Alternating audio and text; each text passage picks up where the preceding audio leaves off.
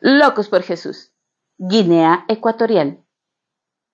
Después de 190 años bajo administración española, Guinea Ecuatorial se independizó, pero cayó en 1969 bajo la dictadura de Francisco Macías Negma.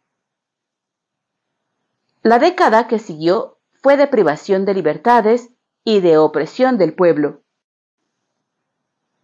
Con la ayuda de los soviéticos, Ngma asesinó a miles de ciudadanos un golpe de Estado militar en 1979 trajo consigo un gobierno presidencial de un solo partido.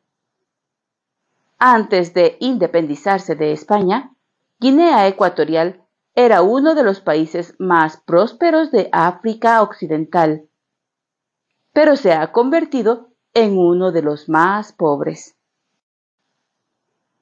Los líderes cristianos fueron obligados a someterse a la presión o a tenerse al sufrimiento. Tristemente, fueron muchos los que cedieron.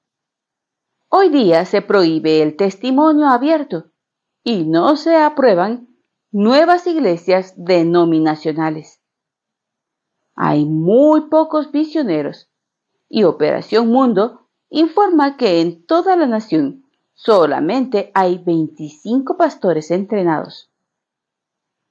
Oren para que Dios levante líderes espirituales para esta nación.